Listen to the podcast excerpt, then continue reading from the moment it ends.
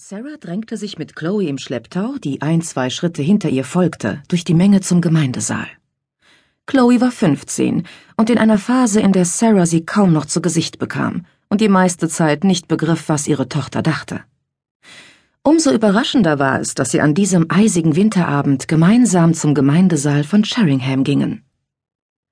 Allerdings erlebten sie gerade auch dramatische Zeiten hier im Ort. Und so erstaunlich es sein mochte, Sarah und Chloe traten für dieselbe Sache ein. Sarah blickte nach vorn und sah unzählige Leute zum Gebäude strömen. Wow, anscheinend kommt das ganze Dorf, sagte Sarah. Das sollte es auch. Immerhin ist das hier wirklich wichtig, hob Chloe hervor. Was für eine Kämpferin, dachte Sarah. Und in die Liebe zu ihrer Tochter mischte sich nun eine kräftige Prise Bewunderung.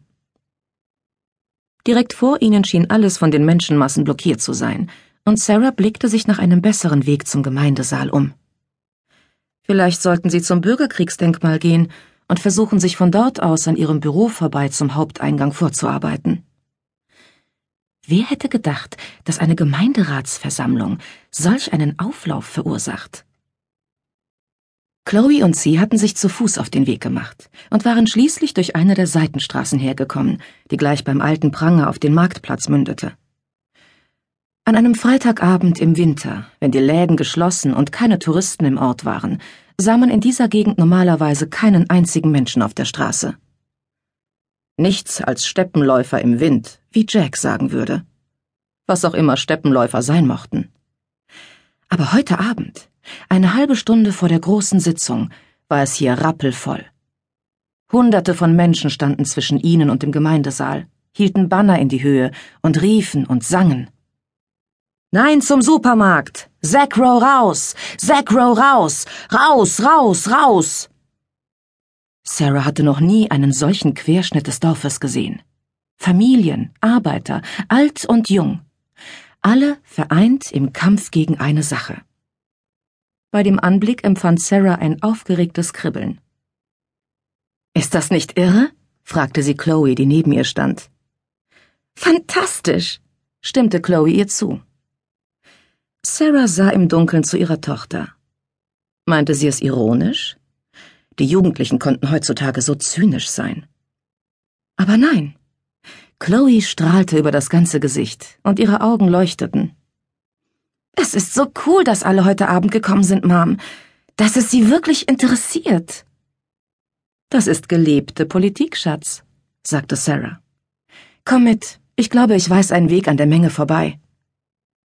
Sie nahm Chloes Arm und führte sie die High Street hinunter und um die Rückseite des Gemeindesaals, wo weniger Gedränge herrschte. Dennoch ging es nur langsam voran, und Sarah hatte das Gefühl, jeden hier zu kennen. Leute schüttelten sich die Hände, klatschten sich gegenseitig ab, klopften sich auf die Schultern, reckten die Fäuste in die Höhe, riefen und sangen. Die Atmosphäre hatte etwas von einer großen Party. Alle erdenklichen Sorten von Bannern wurden über ihren Köpfen hochgehalten. Eine Menge selbstgebastelte Schilder, aber auch viele größere Transparente, richtige Flaggen und Plakate von unterschiedlichen Umweltschutzverbänden. Zudem waren zahlreiche Demonstranten aus anderen Orten angereist, und auf manchen der Flaggen prangten sogar Londoner Adressen. Trotzdem überwogen die bekannten Gesichter in der Masse. Da waren Grace aus dem Büro von Sarah, ihr Klempner Pete Bull, der Vikar, Prevere, der Freund von ihrem Vater, Hope Brown, die Butterworths. Sie fragte sich sogar, ob Jack vielleicht doch hierher gekommen war. Andererseits war er ziemlich unerschütterlich in seiner Ansicht gewesen.